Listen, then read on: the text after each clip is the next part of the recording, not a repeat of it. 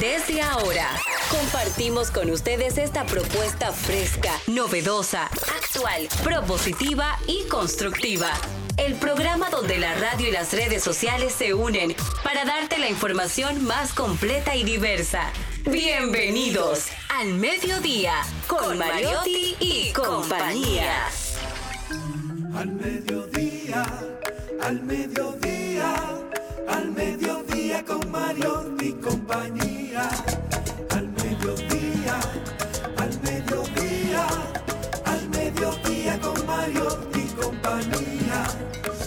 Si tú quieres disfrutar de foros alternativos y de twitteros rankeados, este programa es tu amigo.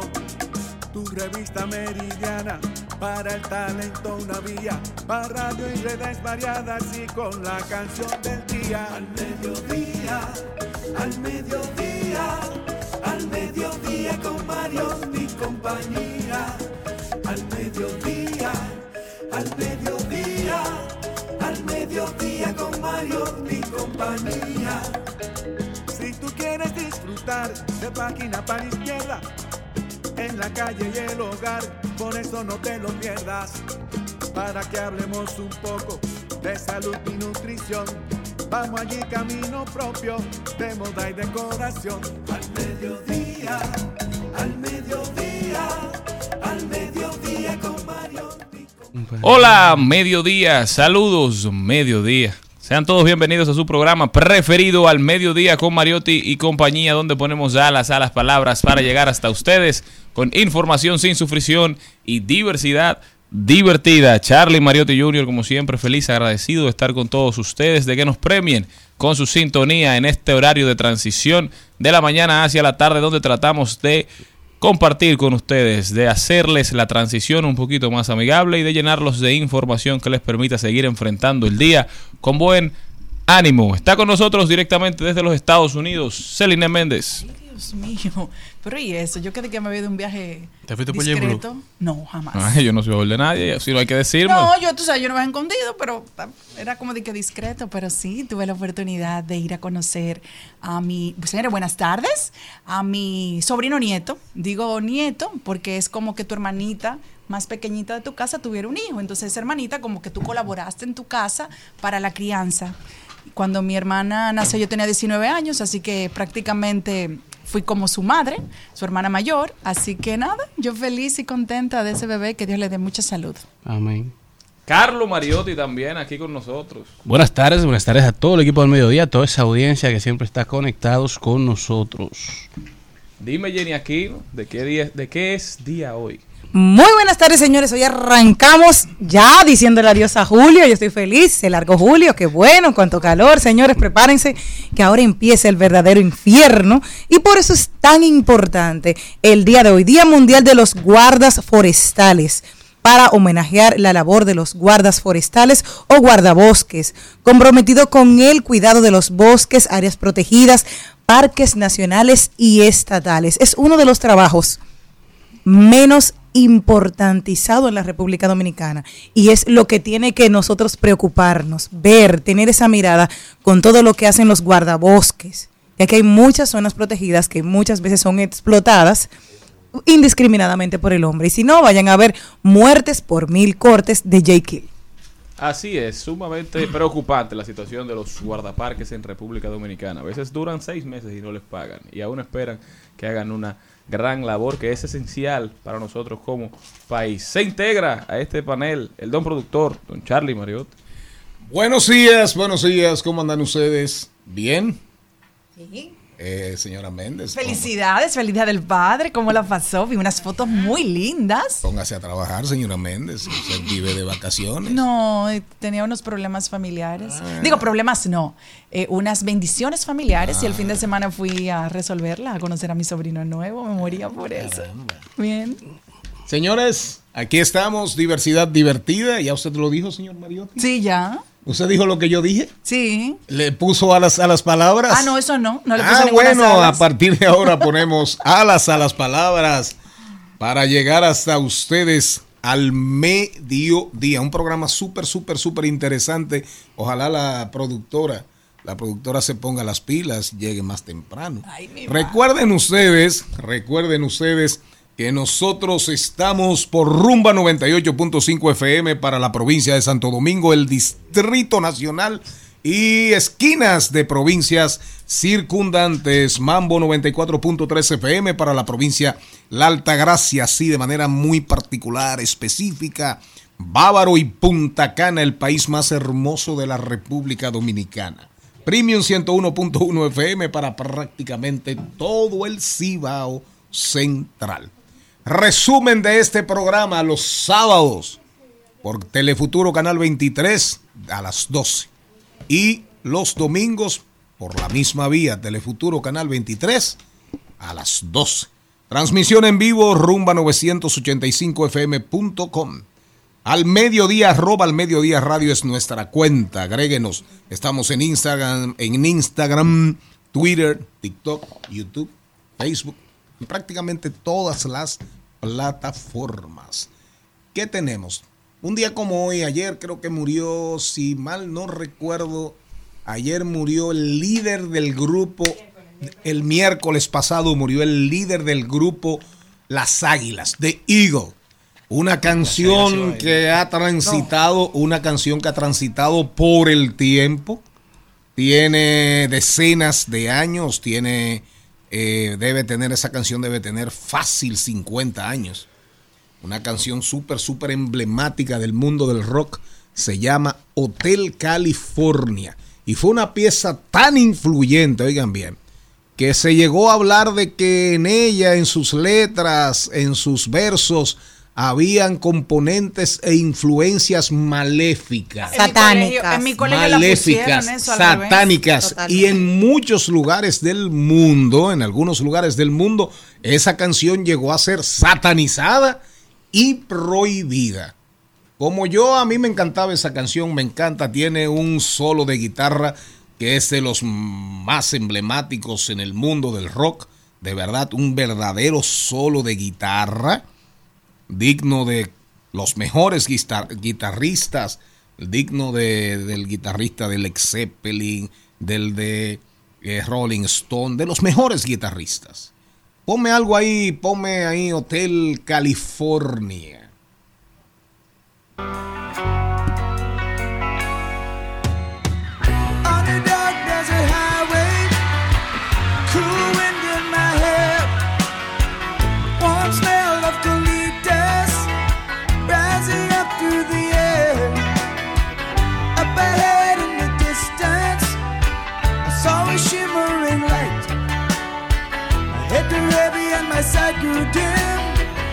Had to stop for the night. There she stood in the doorway heard the mission bell. And I was thinking to myself, this could be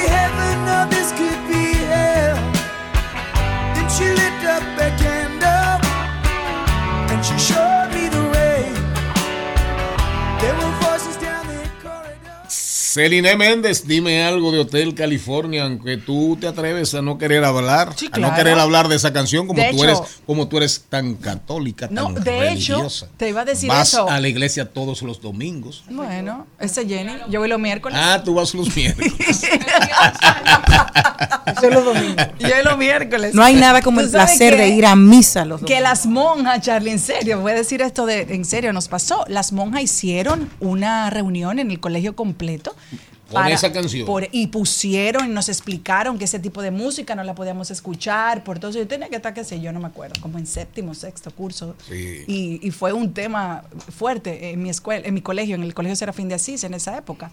Pero aquí tenemos que es una de las canciones más famosas de la historia. Raro aquel que el que no la conozca, a pesar de que dura seis minutos, Hotel California de Eagles, pudo lanzarse como el número uno en el mismo año de su lanzamiento, en el 1976, como un single de su sencillo homónimo. Esta se vendió más de 50 millones de copias y según un estudio suena en las radios estadounidenses cada 11 minutos todavía a la, a la fecha. Entonces, si nos vamos a la- al fantasma del Hotel California, la leyenda se remonta a que muchos antes de que la canción fuera escrita, hace referencia al fantasma de una mujer que aparecía en algunas noches en un hotel a que invitaba a los alojados a formar parte de las copas en el bar. queriendo o sin querer, rizó el rizo y contó su propia experiencia. Entonces, al final, este hotel dice la agrupación que nunca en su vida eh, fueron allá. Decir, que ellos escribieron esa canción. En y- base a, la- a las, a las historias. Ah, y ese hotel es un hotel que está en Nuevo México, y, pero que nunca en su vida lo, lo han visitado. La letra describe la creación del título como un resort de lujo, donde puedes pagar la cuenta en cualquier momento, pero nunca puedes salir. Randy Meisner, sí señor, pero la, la música con ese influjo, ese poder que tiene la música. Después que, después de esta melopea, el señor Charles Mariotti Jr. viene con el contenido y después que el señor Mariotti Jr. nos dé el contenido, una canción también nos sirve para comentar rápidamente a propósito del Día de los Padres, a propósito del Día de los Padres, queremos felicitar al, al chistólogo mayor de la República Dominicana, eh, Charles Mariotti Jr., y a la chistóloga, a la chistóloga, a la chistóloga mayor de la República Dominicana, Lía Mariotti, hicieron una superproducción. El del Yo me reí, me reí muchísimo, pero me reí muchísimo porque real y efectivamente lo que no quería era llorar. pero estaba bien, decidí reírme. chulo. Decidí reírme, pero después de esta cortinilla, de esta muletilla, venimos con el contenido y después, reitero, padres políticos, hijos de políticos y Rubén Blaze, pero ahorita. Ahora tírenme la cortinilla y viene el contenido para que sepan ustedes lo que tendrán.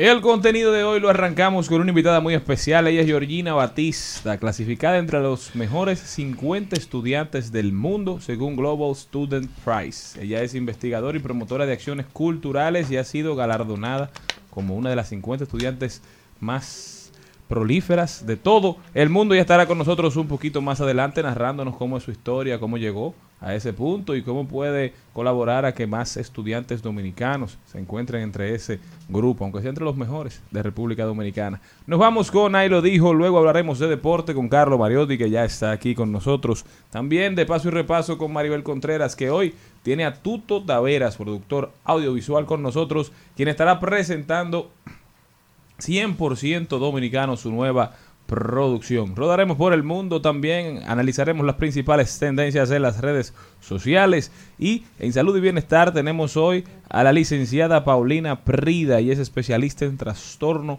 conducta alimentaria y obesidad. Ella estará hablando con nosotros de cómo mejorar los hábitos alimenticios. También hablaremos de tecnología y en Doblando Calles y Enderezando Esquinas estará Hernán Paredes analizando el caso de los semáforos en República Dominicana. ¿Qué se puede hacer? ¿Cuál es el problema? ¿Y qué, qué se está haciendo? Eso y muchísimo más en su programa preferido al mediodía con Mariotti y compañía cuando regresemos.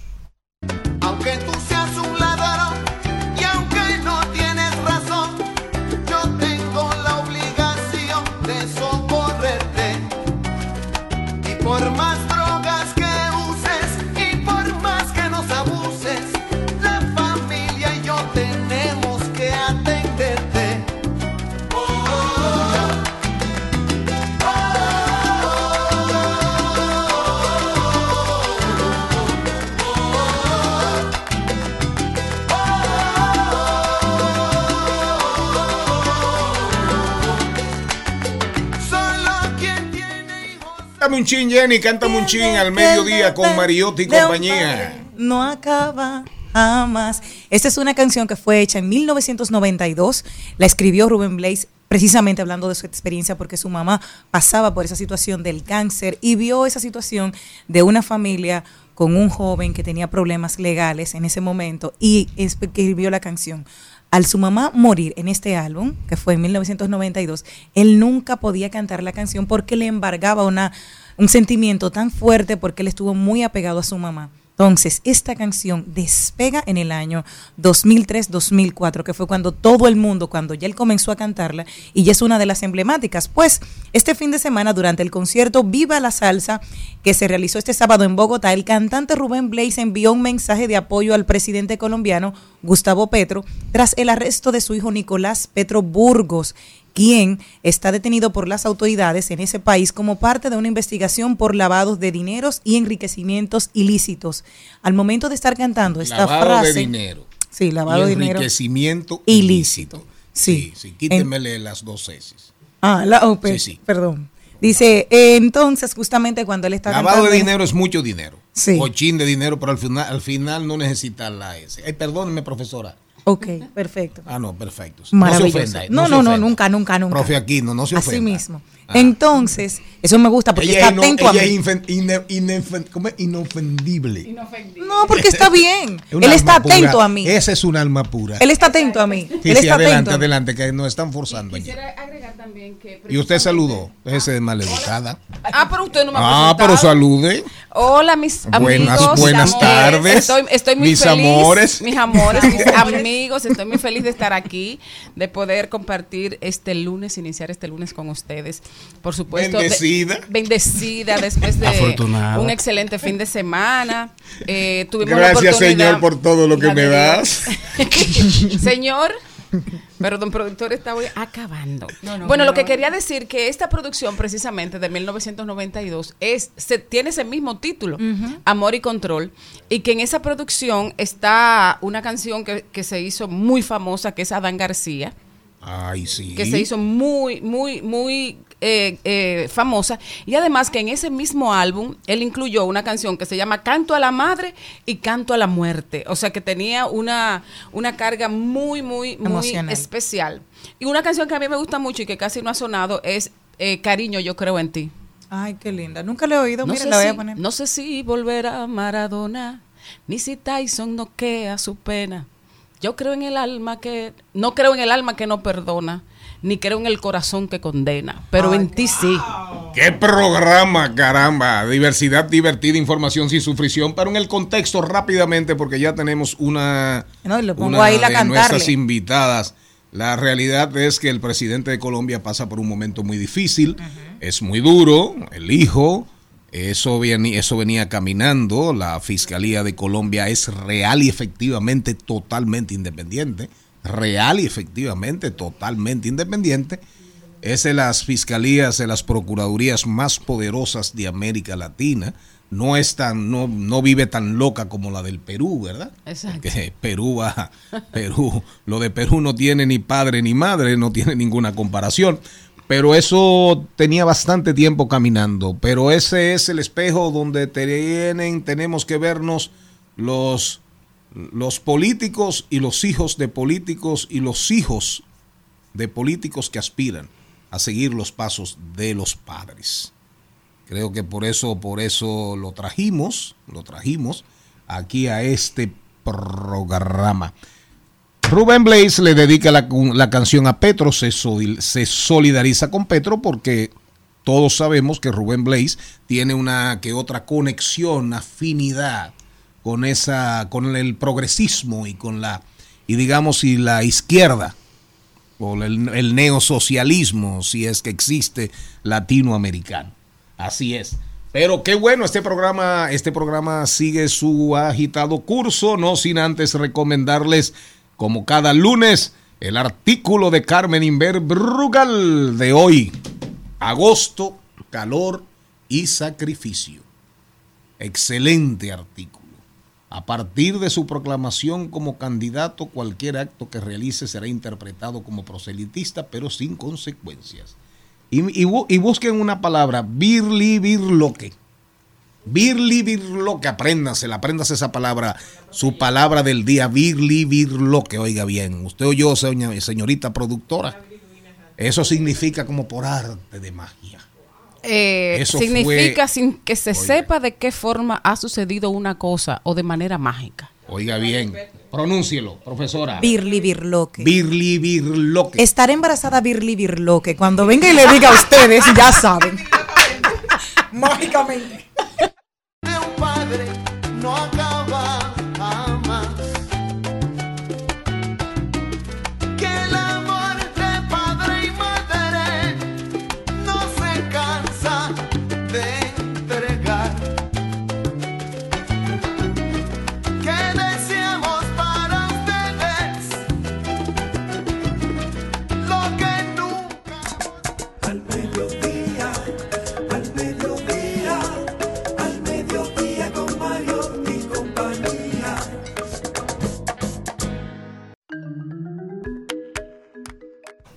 Y estamos de vuelta con una invitada muy especial. Ella es Georgina Batista. Georgina ha sido clasificada entre las mejores 50 estudiantes del mundo según Global Student Prize. Georgina, ¿cómo estás? Todo muy bien. ¿Y usted? Feliz, feliz de tenerte aquí. Cuéntame un poquito cómo ha sido este proceso, Georgina. ¿Qué estudias? ¿Cómo aplicas para ser considerada? ¿Y qué significa para ti que, que esta organización diga que tú eres de las mejores 50 estudiantes del mundo? Bueno, pues tomando esa palabra. Que Birli birloque. birloque, Pues así puedo eh, describir pues todo este, todo este proceso. Yo estudio dirección y gestión empresarial en Barnum Management School, que es una universidad aquí en la República Dominicana enfocada en el área de negocios. Bonito inglés. Gracias. Igualito al de Jenny. Maravilloso. Y eh, a principio de año, a- aproximadamente en abril, pues una maestra se me acerca que le llegó esa información sobre las aplicaciones del Global Student Prize y que pues enviara mi perfil a ver cómo, si algo sucedía. Y pues acepté el reto, ya que es una propuesta un poco extensa, o sea, es un formulario con muchos detalles, hay que dar muchas pruebas, eh, hay que redactar mucho. Entonces dije, bueno, yo solo me enteré tres días antes de- del cierre y dije, bueno, pues yo me tomé ese fin de semana para sentarme a hacer esa propuesta y pues así fue. Ya un tiempo después, pues entonces ellos se contactan conmigo para una entrevista. Se realiza la entrevista y pues como que es un, es un proceso bien que se toma mucho tiempo, que es muy minucioso. Entonces, nada, ya luego después es que dejan saber que estoy dentro de los 50 ¿Y qué, qué te pedían? ¿Récord de notas histórico? ¿Cómo fue el proceso? sí, todas las certificaciones que hayas realizado, eh, aprobaciones de la universidad, imágenes que pudieran corroborar pues ese, esos, esos títulos, esas acciones, todo lo que se redacta, porque tienes que realizar aproximadamente ocho ensayos de diferentes cosas que ellos te van pidiendo. Entonces, de cada cosa que tú vas mencionando ahí, que hayas realizado, que hayas podido eh, Estudiar. estudiar, pues entonces tú tienes que presentar pues esas pruebas de cada una de las cosas. Quiero saber algo contigo, Georgina. Bienvenida.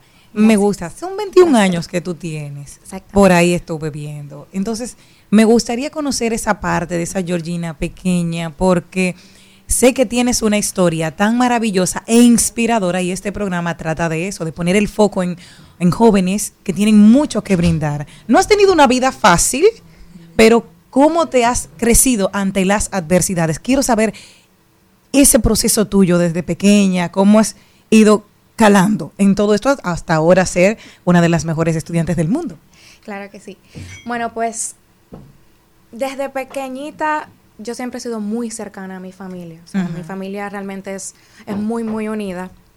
Y creo que eso fue, ese, es- ese es uno de los factores como más, más, más especiales, ya que como dices, han habido muchas adversidades y, y gracias a ellos pues he podido salir adelante y tener ese apoyo. Desde pequeña siempre me he inclinado mucho por el área de las artes y, por ejemplo, entro a, a estudiar ballet por un, una- por un tema de, de, de salud, se pudiese decir. Pero le cogí cariño. Le cogí el cariño, eh, duré 16 años eh, bailando ballet. ¿Y cuál era la fascina. condición para que supe- para que otra niña que esté tal vez en la situación tuya sepa que pudiste hacerlo, que ella también, que no tiene ya un, un- un stop?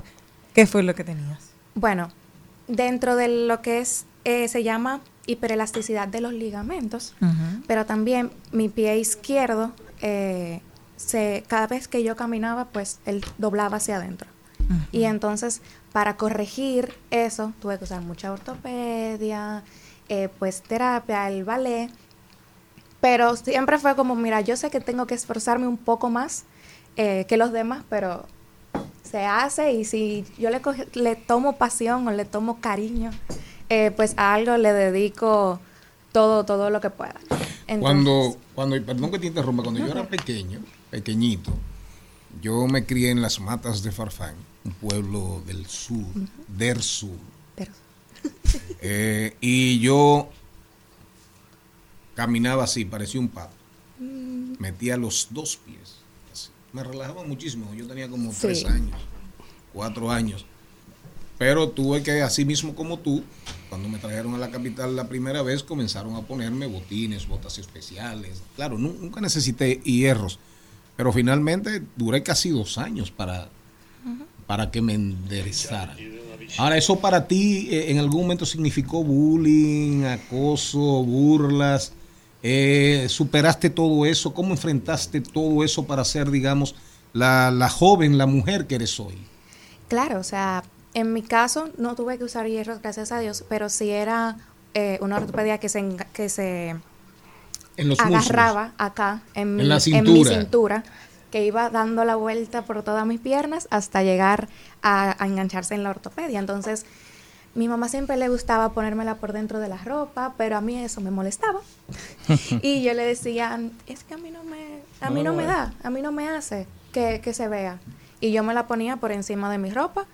Y claro, o sea, de comentarios de la niña robot, de... La niña robot. Robot, Ay, de otros, son de otros temas. Muy Sí, la, cruel- la crueldad. Y lo peor es que está ahí.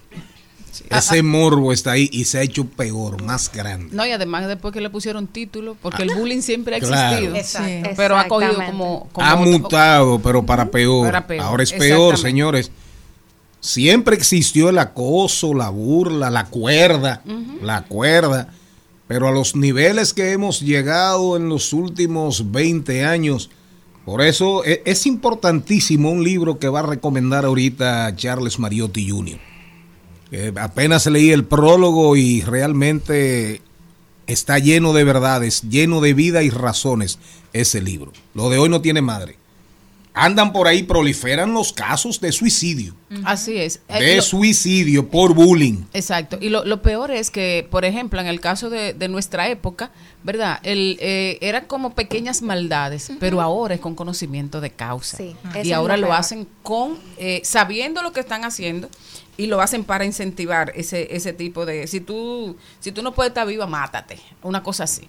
Pero Yo- Georgina se pudo imponer a todo eso y se ha destacado y se destacó durante toda su vida como una excelente estudiante. Entonces, ¿qué implica este reconocimiento y qué impli- cuáles son los beneficios de ser considerada una de las 50 mejores estudiantes de todo el mundo? Es un gran, es un gran reto. Es un gran reto, ya que lo primero que, que a mí siempre me, me, llegó cuando se, se dio la, la situación, el- el anuncio fue, wow, pero yo soy la única de República Dominicana en esta Así contienda. nada, ¿eh? Realmente es un peso. Sí. Yo- Georgina, y como estudiante, con relación a la, a la pregunta que dice Charlene, ¿qué tú le podrías recomendar? Me voy, a olvidar, me voy a olvidar de gobierno y tal, olvídate de eso. A todos los dominicanos para que cada uno podamos fomentar desde nuestros hogares a que los niños puedan motivarse a estudiar, tal vez no llegar a ser el mejor ni de la República Dominicana ni del mundo, simplemente ser alguien que ellos mismos se sientan orgullosos. Bueno, pues te puedo decir que piensen siempre en ser los mejores para ellos y para los que les rodean, ya que no sabemos cuáles son esos pequeños detalles que al final pues van a resaltar y te van a hacer, te van a hacer diferenciarte y de hacerte destacar. Gracias. Entonces, yo les diría eso y que enfoque- nos enfoquemos mucho en el hogar. El hogar tiene un impacto muy grande en la vida de principalmente los niños, o sea, esa a, esa, a esa temprana edad.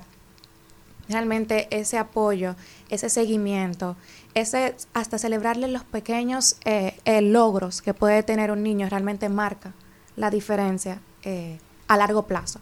Por lo que incentivemos hogares más unidos, más cercanos, más llenos de amor y cariño y que siempre trabajemos para hacer lo mejor de nosotros mismos. Porque a Hay veces- padres Más que- familia. Hay padres que le llevan los niños la nota completa de 90, 100 y hay una sola nota mala. Y lo Y acaban. te acaban. por Así eso. es. Maribel Contreras. Me, me gustaría saber, eh, a partir de ahora, cuáles son los pasos a seguir después de tu selección que viene ahora en, en- en relación al concurso. En relación al concurso, pues ya ahora final de agosto eh, de eso ya está un poco eh, secreto, ya aquí uno pues no, no tiene más información.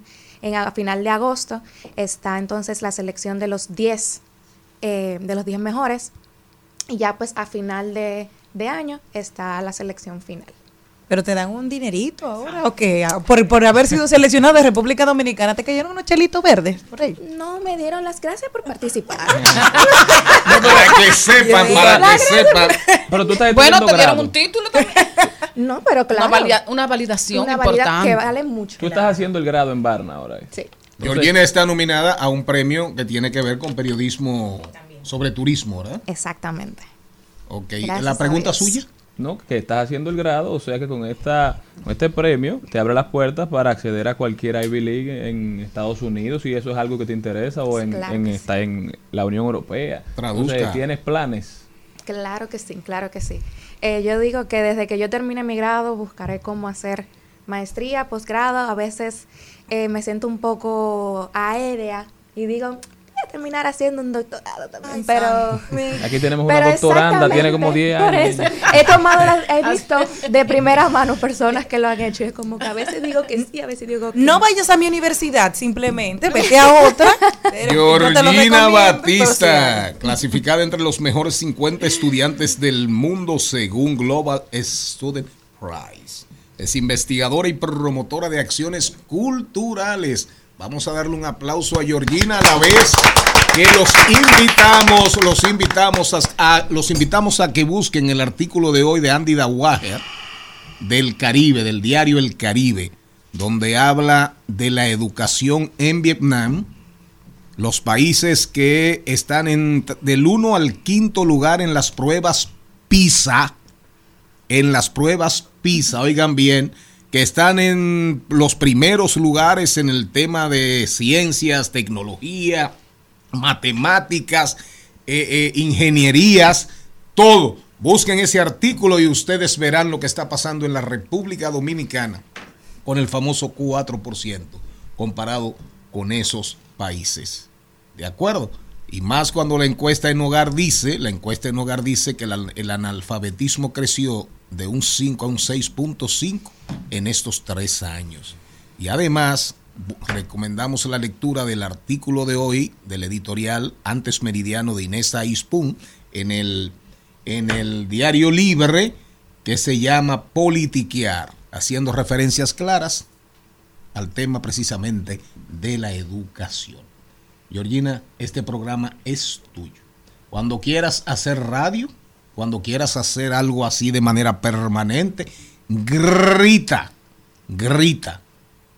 Y aquí te vamos a responder y no con el eco. me tomo la palabra en serio. Un abrazo. Gracias a ustedes. Al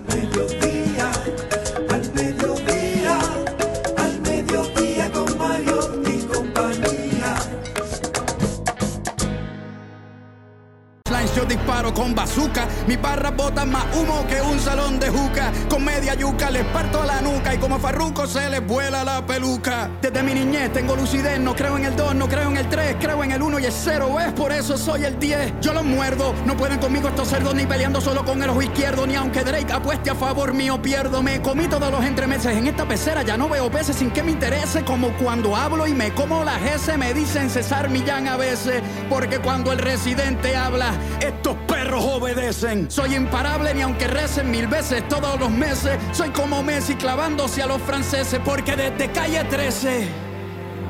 El rap y yo vivimos juntos como los siameses. Mi letra es precisa cuando va deprisa. Soy como una brisa que los descuartiza. Con el filo de mi tiza, como las navajas de Suiza. Ni aunque me tiren encima las playas divisas. Este volcán se paraliza.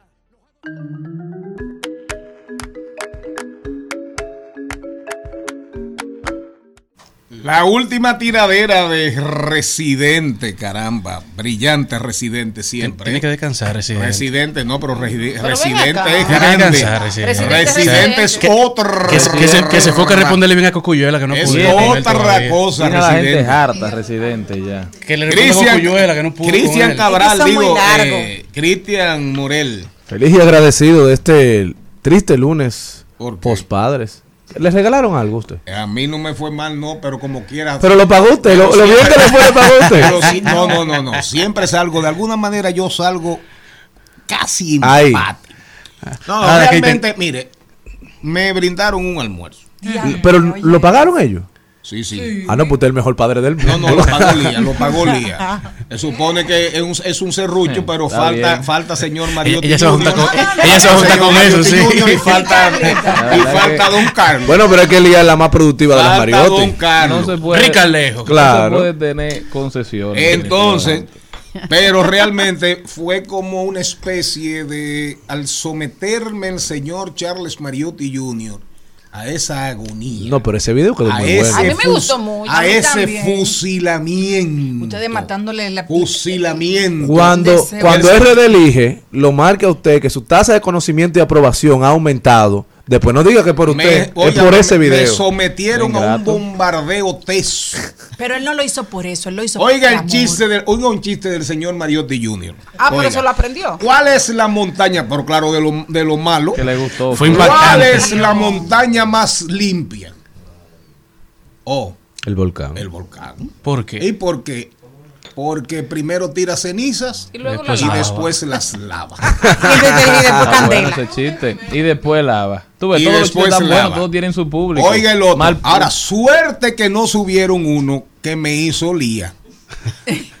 tuvimos que ¿Qué- subirle un corte. ¿Qué le dijo? ¿Qué le dijo? ¿Qué le dijo un pollito a otro pollito?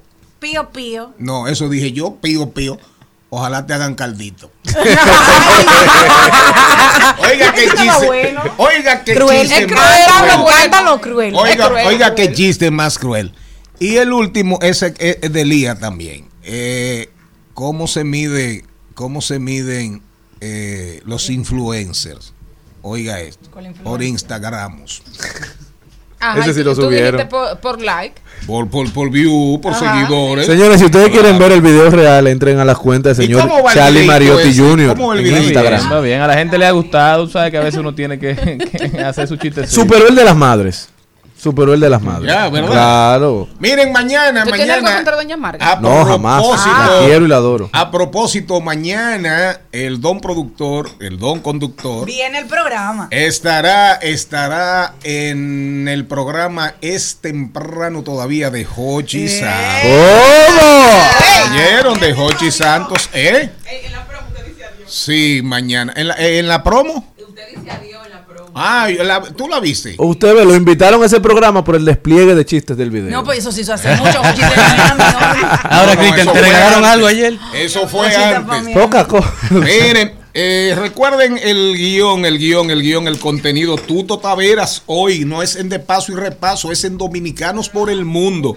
Oiga bien, no, no, no, no, no. Tuto viene a hablar de un proyecto que él tiene como cinematógrafo, como director de producción. ¿Viene o no viene? Claro que viene. Ah, no, no, por si acaso. Entonces, Tuto, Tuto está en los países. Eh, Me, una sorpresa muy agradable, me lo encontré en el programa de, de Hochi. Ahí me encontré cuando fui a la grabación el viernes. Ahí me topé con Memo. Con Memo, siempre Memo, me encanta ver a Memo. Le tengo un cariño increíble a Memo.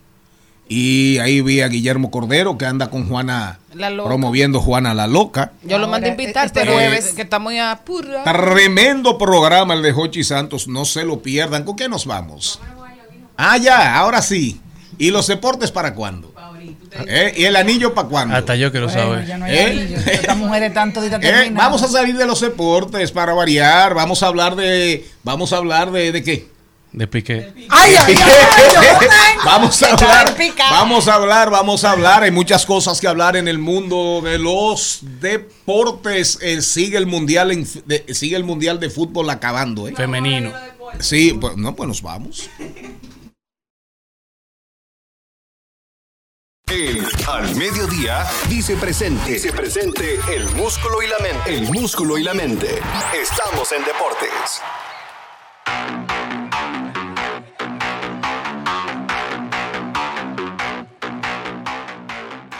Puerto chisme. Buenas señores, pasamos, pasa- pasamos al recuento deportivo y al mediodía.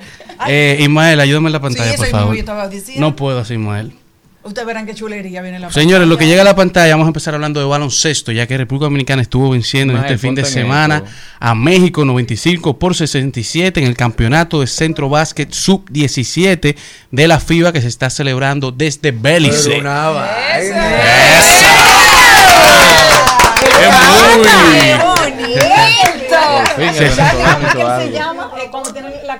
Cerrando ya, señores, ¿Eh? con La la, pámpara negra. la negra. pámpara negra alias Boca Chula.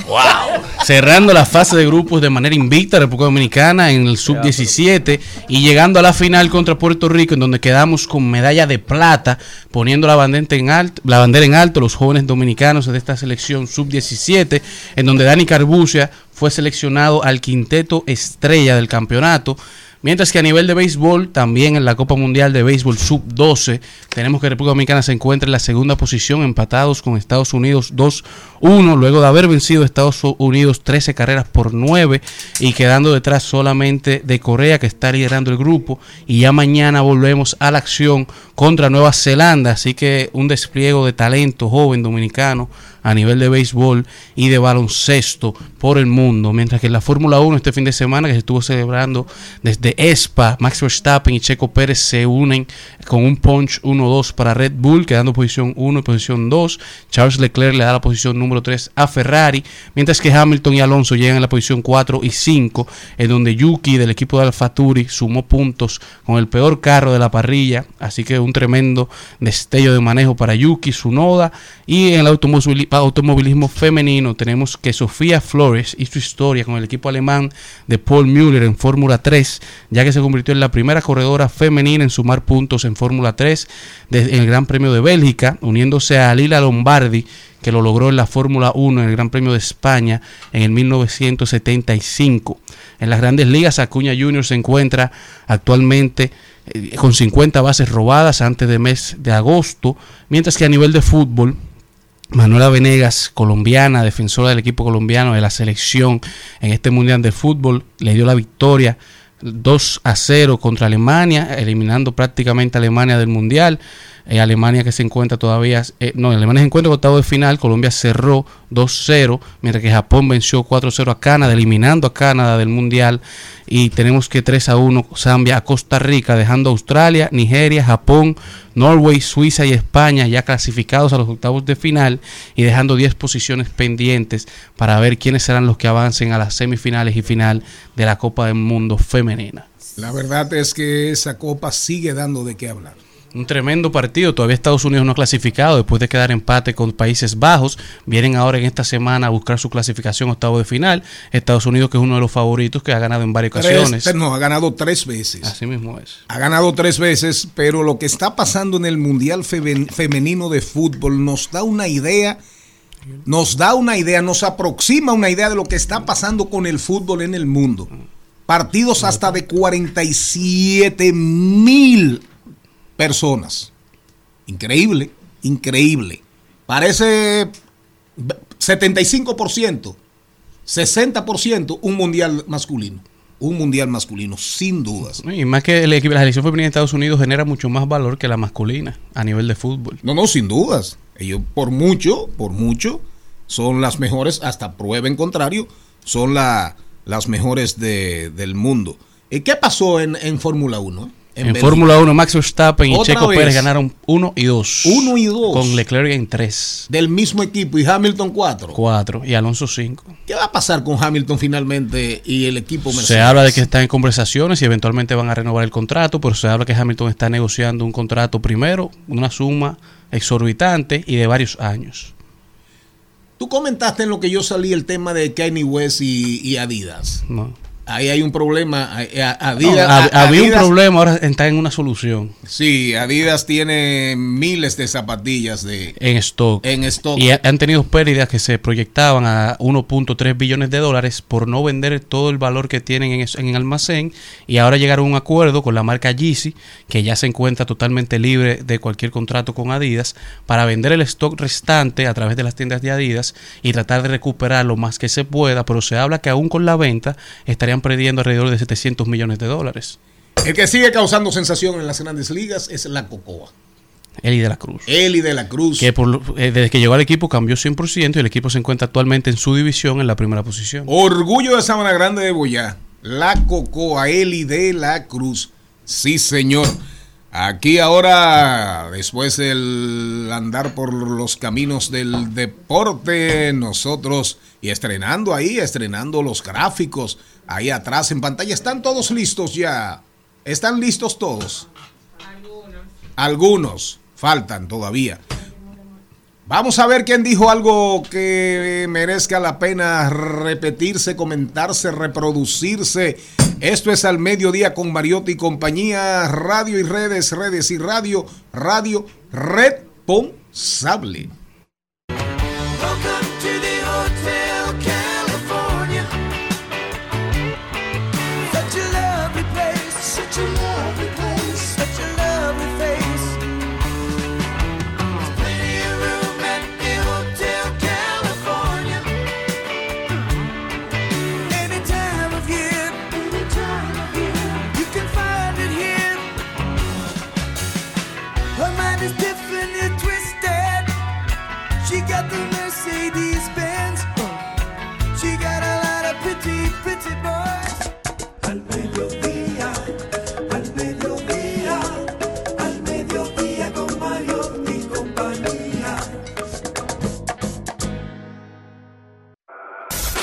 En al mediodía. ¡Ay! Lo dijo. ¡Ay! Lo dijo. ¡Ay! Lo dijo. ¡Ay! Lo dijo. ¡Ay! Lo dijo. ¡Ay! Lo ¿Quién, quién, quién, quién arranca? ¿Quién, quién, quién, quién, quién arranca? Les tengo un estado que me encantó y lo guardé y dije, mira, voy a compartirlo. Un poco ácido para empezar el lunes, porque así soy yo, un poco así como morir soñando de limón, que me encanta. Ahora todas son Barbie. Lo único común que tienen con las Barbie es que siempre la agarran de juguetes. ¿Cómo fue? ¿Cómo fue? Oye, oye qué bobo. ¿Cómo fue? Espérate, repíteme eso. Ahora todas son Barbie. Lo único en común que tienen con Barbie es que siempre las agarran de juguetes. Ahí. Las bendecidas. Maribel Contreras. Las hijas de Dios. Las hijas de Dios. Agradecida, mejor sola, reconociéndome. Qué maravillosa soy, Señor, hija favorita tuya, soldada de Cristo. ¿Cómo fue? Chapeadora del sistema. Eh, No, nunca se pone chapeador. a- a- a- nunca se debe de- decir eso de una mujer. y mucho Pero eso no es una palabra denigrante. ¿Cómo que no? No, no. ¿por ¿Cómo qué? ¿Cuál la es un pone? oficio. ¿Cuál- Es un cuál oficio. pone? Claro. No. Si hay hombres que lo aceptan con muchísima decencia y dignidad. y, y que lo Claro. ¿A usted le gustaría ser un chapeador? Pero obligado. Si se dan las circunstancias, le damos. Mira, el problema con eso es cuando hay oscuridad en, en las intenciones Claro. de una de las partes. Pero cuando es un acuerdo sinalagmático y está muy claro de lo que está recibiendo cada quien, eso no tiene ningún problema. Yo tengo aspiraciones de conseguir una mujer que me mantenga. Pero venga. Tú lo que tienes que ser claro con eso. Tú lo que tienes que ser claro con Entonces eso. te vamos a Decía Manuel. Yo soy- Utilizar yo- yo soy una persona feliz medios Pero tú sí lo has mismo y no como la fines. primera vez que tú Mire, lo Lo estoy sacando repítale, En sí mismo. repítale eso, señor Mariotti Jr. Utilizar a los seres humanos como fines en sí mismo y no como medios. O sea, y miren, Yo estoy de acuerdo. busquen una serie en Netflix. Espérate, Jenny, mi amor. No me toques tanto que cuando Margarita te vea en esos temas, tú vas a tener un Le va a dar problema. pellico. Sí, tú No, vas a tener no. un problema. Ay, Nada no. más te digo. Miren, él hay lo una dijo. serie. Yo le mando propósito- algunos. A propósito de eso que dice Carlo Mariotti y lo que dice Charles Mariotti Jr., hay una serie que se llama Claro de Luna y el Maestro. Griega. Griega. La, la película, la, la serie discurre, eh, arrancó ahora, la serie discurre o es del, no sé, creo que del, ahí en, lo- los, la grabaron en los tiempos de la, de la pandemia y creo que corrió como hasta el, mil, hasta el 2021. Se llama Claro de Luna y el Maestro. Discurre en una isla griega, la isla de Paxos, que es parte de ese archipiélago de islas del mar Jónico. Islas muy vinculadas a la, a la mitología, ¿verdad? A la mitología griega sobre todo, Corfú, Míconos, etc. El mar Jónico, el mar Egeo. Y es sobre un maestro de música, oiga bien señor Mariotti, que lo contrata el alcalde y lo lleva a la isla para rescatar unos festivales que se perdieron por la pandemia, para traer turismo. Entonces, el tipo deja a la esposa, la esposa ultra rica, súper rica, súper poderosa, y lo mantenía. Y lo mantenía y lo mantenía bien, yates, aviones, buenos almuerzos, buenos trajes. Pero al final el tigre no le veía sentido a su vida. Diez años duró siendo un mantenido y al final, oiga bien, Se cansó. se hartó, se hartó. Así que lo mejor no es mantener, que te ni que te mantengan. Lo mejor es compartir y convivir. Ay, qué y bonito, construir. Dios mío. No diga eso ni de relajo porque le entro a trompadas. Bueno, Ahora no quiere que te mantengan. ahora otro tema más caliente. Así, señores, este es un tema muy caliente porque la ONAMED ha dicho que el La polvo. ONAMED, ¿dónde- Sí. dónde queda eso? Espérate. El polvo del Sahara. El y las- polvo del Sahara. Eso no es polvo nada. Ay, Dios mío, déjenme decir la cosa seria. Sí, sí. Y las temperaturas llegarán hasta 38 grados y se va a iniciar a partir de este lunes. Así que las recomendaciones Ah, que fuera- nos Yo dan creo que fuera en 42. Ese es un polvo Yo, yo creo que empezó la semana pasada. es que tenemos Ese que es utilizar Poca ropa por el polvo. Bueno, o lo- ropa ligera que tenemos. Acuérdense que no puede venir. ¿Y por qué usted se rió cuando dijo polvo? Yo no me reí por eso. Ese es un polvo muy caliente. No, yo no me he reído por eso. Ustedes hacen de Eso se parece chiste. al volcán, la Ro- lava. ropas con colores claros. También tiene que evitar directamente los rayos solares por un periodo prolongado que sería de 11 de la mañana a 4 de la tarde. Así que tiene las recomendaciones para Qué- esta semana completa y sobre todo beber mucha agua. Quédate Señor Mariotti. mejor. Aprovechando que usted está aquí, Y nos vamos a el viernes yo hice un anuncio felicitando al partido que usted administra ¿Y cómo por así? el lanzamiento, no, esto es cierto, por el lanzamiento del Instituto de Formación Política. Ahí me preguntó uno el viernes que si es los cursos solo son para los miembros. ¿Cómo fue? Repítame eso. Que usted inauguró el viernes un instituto de formación política en el partido que administra. Entonces, preguntó, yo aquí lo felicité y preguntó un miembro que si los cursos que se dan ahí son solo para miembros de ese partido. Para miembros. Ahí están. O sea, que un interesado No, que no, no, esté no. inscrito no puede formar Eh, parte. no, no, es no. cierto. Los cursos, no, no, no. Los cursos, eh, la parte, digamos, el nivel básico es para CBistas, miembros de CB, de comités de base, eh, presidentes de intermedios. El medio, el medio, el medio que se está ya terminando para comenzar a, a ofrecerlos, es para, digamos, eh, digo, el medio es para presidentes de intermedios, para presidentes provinciales, presidentes municipales, para direcciones y presidentes de CI. ¿De acuerdo? Pero tú tienes que hacer, el prerequisito es hacer el básico, dependiendo si quieres cruzar, ahora que aspiras a regidor, etcétera. Todas esas cosas son internas, son orgánicas.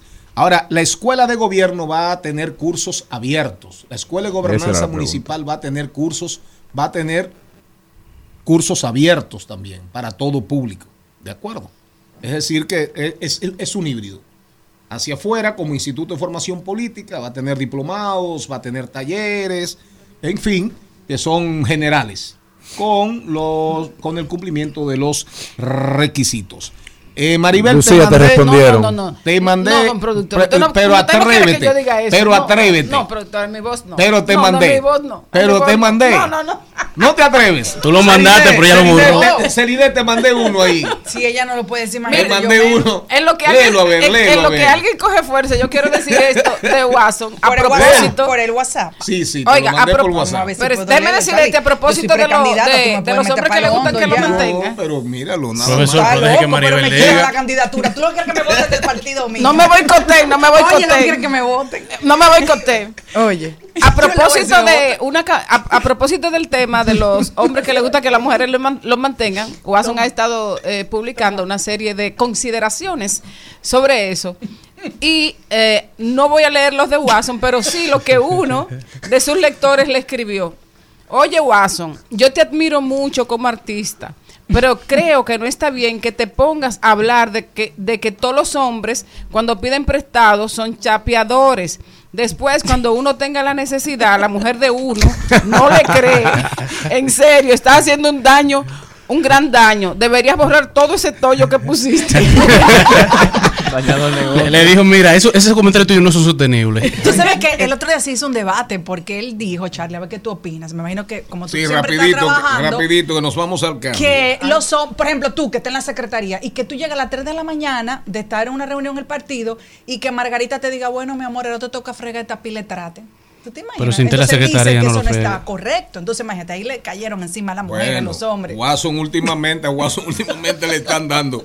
Le están dando y duro. No, no, no, no. ya. Pero ¿cuál es tu eh, respuesta? No, no, no, no. ¿Qué? no, ¿Tú Yo no? No friega, se pone su guante. Yo me pongo mis guantes y me bajo a fregar. Es más, le agradezco a Margarita que me diga. Le digo, Karate, ven, ayúdame. Pero me acuesto cansado, me acuesto cansado y duermo. Eh, eh, ¿Sabes eh, fregar, fregar, fregar, fregar. Oh, pero eso hace así y, y echar- echarle mitolín. eh. Lo único, lo único seguro es que aunque la mujer te ponga a fregar, al ratico va, revisa los tratos, dice que siguen sucios y lo friega de nuevo. Lo, lo que sí sabe don productor es cocinar. limpió, limpió, el jabón limpió, No, jabón, ¿sabe? jabón candado, jabón candado. Él está- tirando patadas, eh. Usted sabe cocinar, don Candado productor. Sí, algunas cosas. Pero miren, Hasta pero, hoy él pensaba que los trates se fregaban Con Vitolín. pero yo sé, si me ponen a fregar Margarita, yo friego. Pero para que ya te estoy Claro, yendo. le digo a Karate que me ayude. Punto. Miren, a propósito de lo que la señorita, la señora Contreras se negó y la señora Méndez se negó, es simple. Que Un, oyente pregunta, ¿con quién, ¿con quién hacía el amor la, la Barbie? Solamente con Ken. Y Marcel. Solamente con Ken. Bueno, él dice, él dice que ahora lo hace con Can. Con Cuando hablo y me como la S me dicen César Millán a veces, porque cuando el residente habla, estos perros obedecen. Soy imparable ni aunque recen mil veces todos los meses, soy como Messi clavándose a los franceses, porque desde calle... Al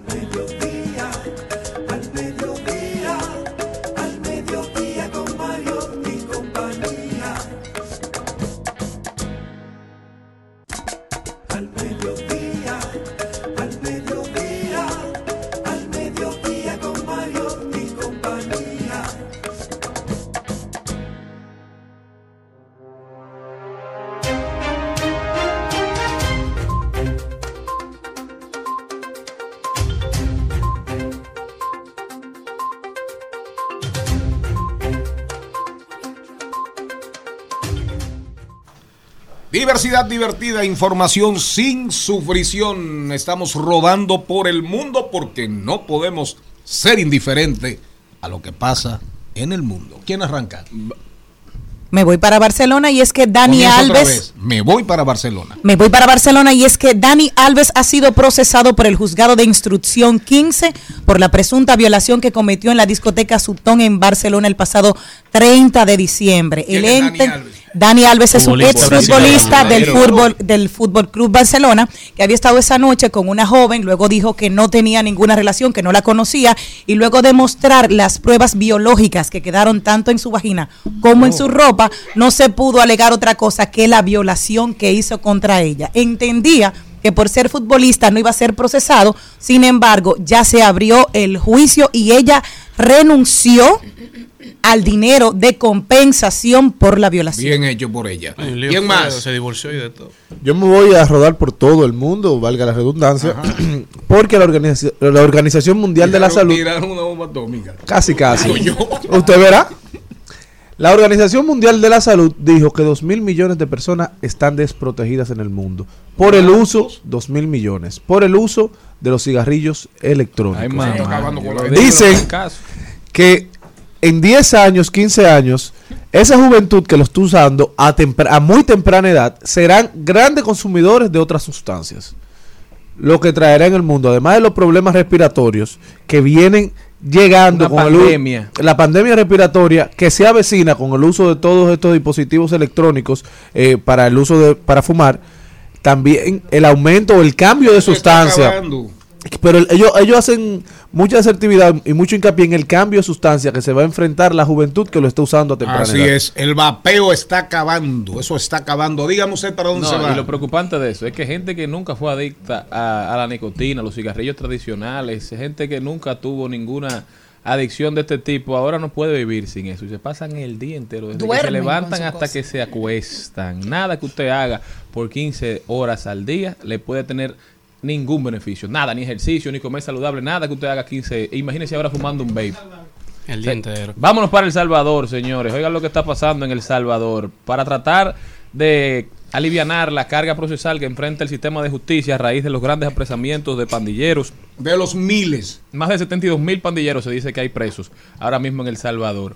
El Congreso de El Salvador ha aprobado juicios masivos, juicios de hasta 900 personas. Imagínese usted.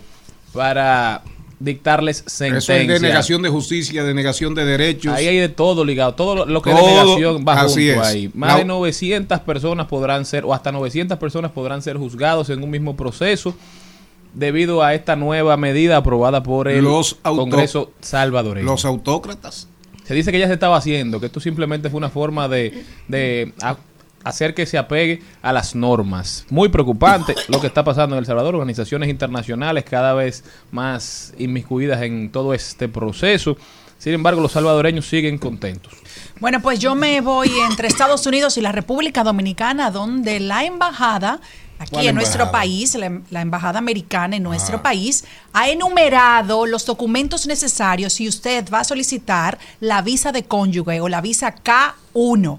Señores, ha dicho de una manera ya reiterativa y certera que los documentos que usted debe llevar, igual que las fotografías, no pueden ser fotografías íntimas, que tienen que ser fotografías del... Íntimas. ¿Cómo O sea, la gente La está gente llevando lleva- sus fotos en la cama. La gente, de todo.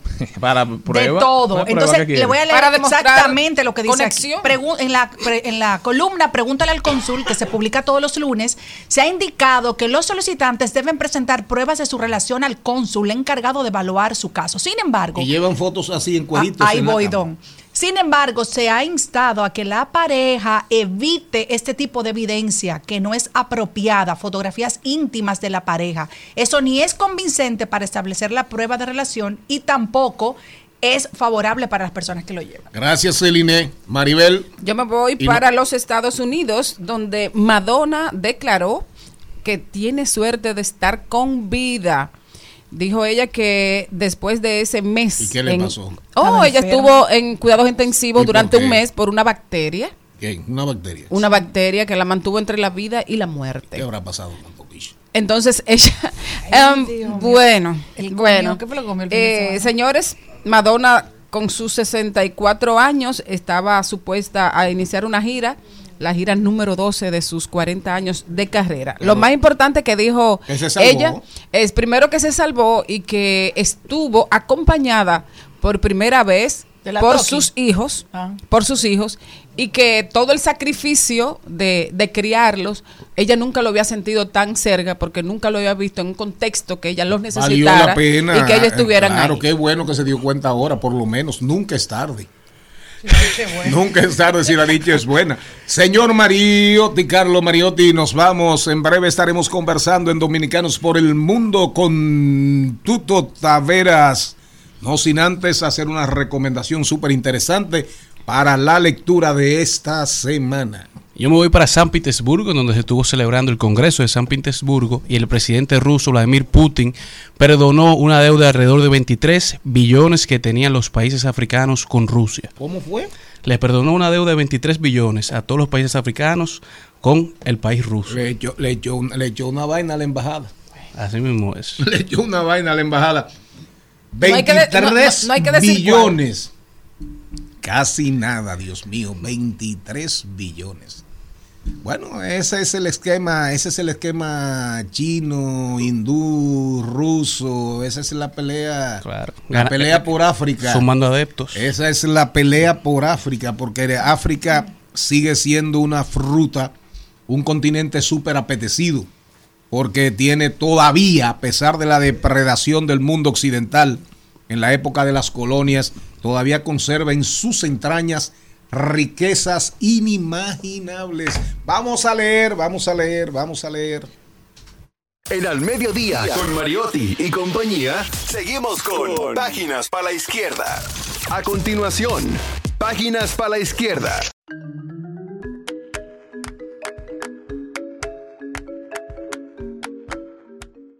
El libro de hoy se llama La sociedad decadente, cómo nos hemos convertido en víctimas de nuestro propio éxito. Esa es la pregunta que se hace Ross Douthat cuando analiza el agotamiento cultural y el cansancio del mundo actual que emana de nuestra época. Dice él desde Apolo en su inteligente y estimulante nuevo libro, hemos entrado en decadencia. Y no se refiere al hijo de Zeus. Su Apolo es la misión de la NASA que logró que dos hombres pisasen la Luna en 1969. El título La sociedad decadente introducirá a algunos lectores a esperar erróneamente un cierto nivel de, de males que digan que hay una sola causa, ya sea el Big Bang o el liberalismo. Pero Daudat siente demasiada curiosidad por el mundo y sus contradicciones como para instalarse en esta visión. Con decadencia se refiere a una forma de agotamiento cultural y cansancio del mundo que percibe en esta época. Y eso le, le preocupa bastante porque dice que el malestar que analiza es resultado de varias fuerzas, fuerzas económicas, institucionales, tecnológicas, incluso biológicas, que se unen para despojarnos de nuestra energía y nuestra esperanza. El libro se llama La sociedad decadente, una fuerte y pero clara y objetiva mirada al estado actual de las cosas, cuál puede ser el estado futuro, una proyección a corto plazo que hace Daudat, pero me pareció interesante y quise traerlo y es una recomendación que hacemos para todos los interesados en, en el contexto actual y en el mundo que nos espera. La sociedad decadente de Ross Douthat, el autor es eh, autor del New York Times, escribe en el New York Times, es colaborador del New York Times y ha escrito este libro que ya es un bestseller en la lista de- del diario. Pero eh, ahí hay una, en, la- en las páginas iniciales, hay un pensamiento de Antonio Gramsci, que, es, una es una inquietud eterna eh, a través de la humanidad, que cuando muere lo viejo, a veces no necesariamente nace lo nuevo. Y en, esa, en ese vacío que se crea, dice él que aparecen tantas intenciones mórbidas, dañinas. Es un pensamiento de Gramsci que, que tiene que ver con, con la ilustración, que tiene que ver con el enci- enciclopedismo, con la Revolución Francesa. A través de la historia siempre ha sido así.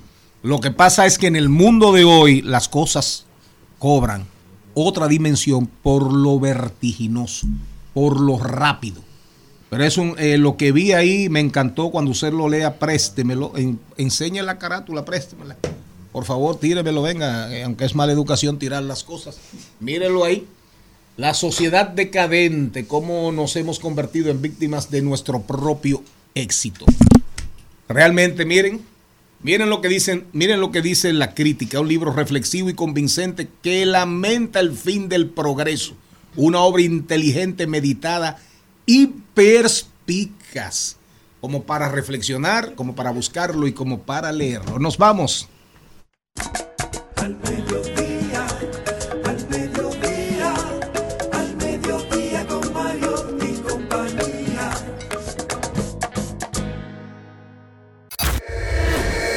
Esto es Dominicanos por el Mundo en Al Mediodía con Mariotti y compañía.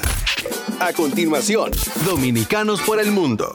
Yeah, I'm out at Brooklyn. Now I'm down in Tribeca, right next to the Narrow. But I'll be hood forever. I'm the new Sinatra. And since I made it here, I can make it anywhere. Yeah, they love me everywhere. I used to cop in Harlem. All of my Dominicanos right there up on Broadway. Pulled me back to that McDonald's. Took it to my stash spot, 560 State Street. Catch me in the kitchen like a Simmons whipping pastry. Cruising down A Street, off-white Lexus. Driving so slow, but BK is from Texas. Me, I'm out that Bed-Stuy, home of that boy Biggie. Now I live on Billboard. And I bought my...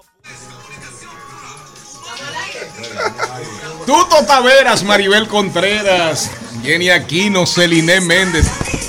Oye, qué verdugo lo que me trajo ese eh, eh, eh, este.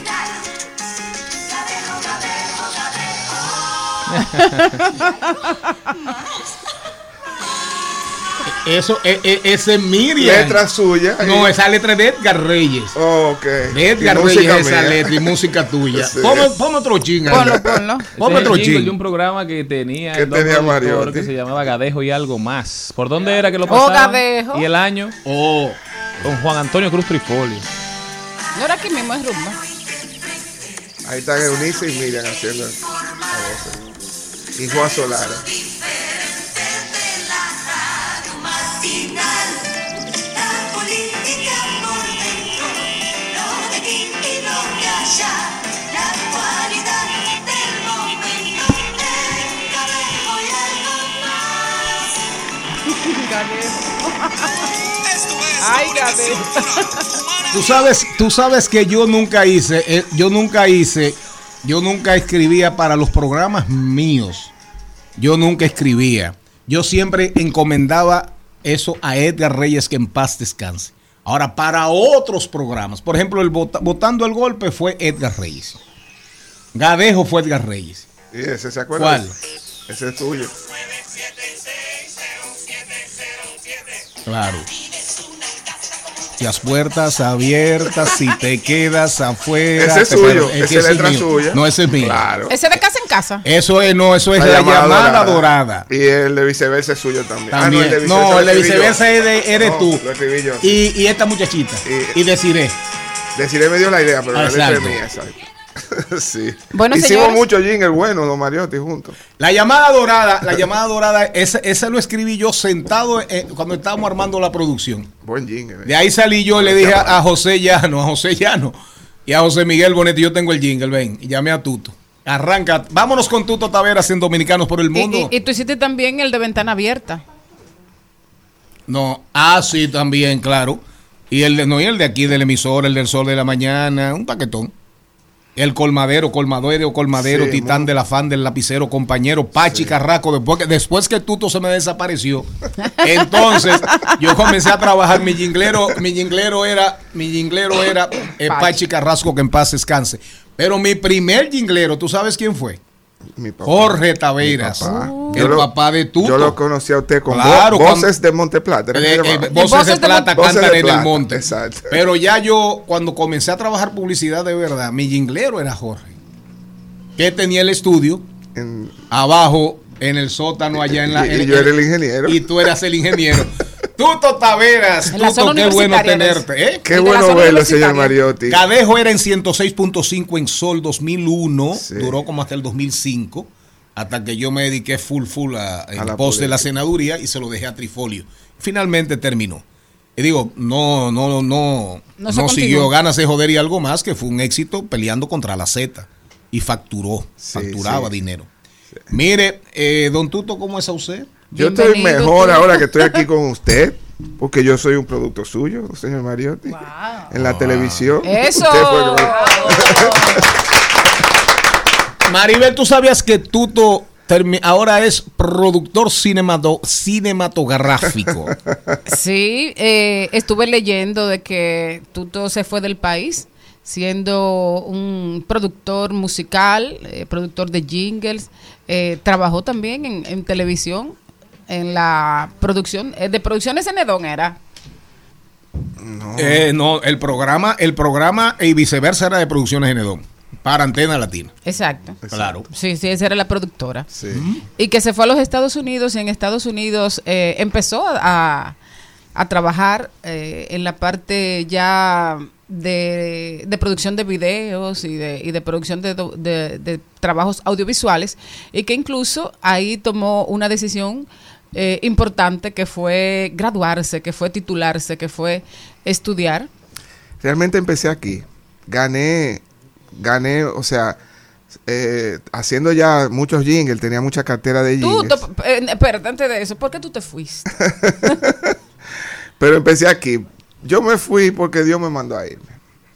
Porque para llegar a, a- a la madurez y a la comunión que yo tengo con Dios, que lo pedí por muchos años, pues yo tenía que irme a un desierto y pasar por un desierto. Y en este país no me iban a dejar nunca que fuera un desierto, porque cualquier cosa me tiraban un vaso de agua. ¿Me Sí, demasiados amigos, sí. Entonces, para yo llegar a esta paz que yo tengo y a esta comunión que tengo con Dios, tenía que pasar ese desierto.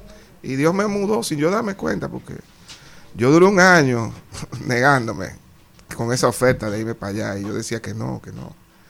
Hasta que cedí, me di cuenta que era lo que Dios quería y por ahí me fui. Yo aprendí a escuchar esa vocecita de Dios en mí. Y no estoy hablando de nada religioso, estoy hablando de una de un De una estado experiencia de un de estado de conciencia, un estado de conciencia más que una cosa espiritual. Digo, perdón, religiosa, no es religioso el asunto. Y entonces, a- al final, al final no, vamos al principio. Llegaste a Nueva York. ¿Qué haces? ¿Qué haces? ¿Dónde te metes? ¿Cómo ¿Cuál fue el lo- desierto? ¿cómo, ¿Cómo fue, digamos, tu inserción? Bueno, yo tuve que volver como al principio. Yo tuve que volver a hacer desde sonido. cero. Sí, como que yo era sonidista cuando tenía 20 años. Así volví. Caí en un buen trabajo, gracias a Dios, en el United Palace. Pero recibí todo tipo de... No maltratos, pero Proceso. Eh, eh, tuve que coger mi lucha como si fuera uno más del montón. Hacer tu ¿Entiendes? fila. No me, no me, el nombre tú El ego se fue para el carajo. exactamente.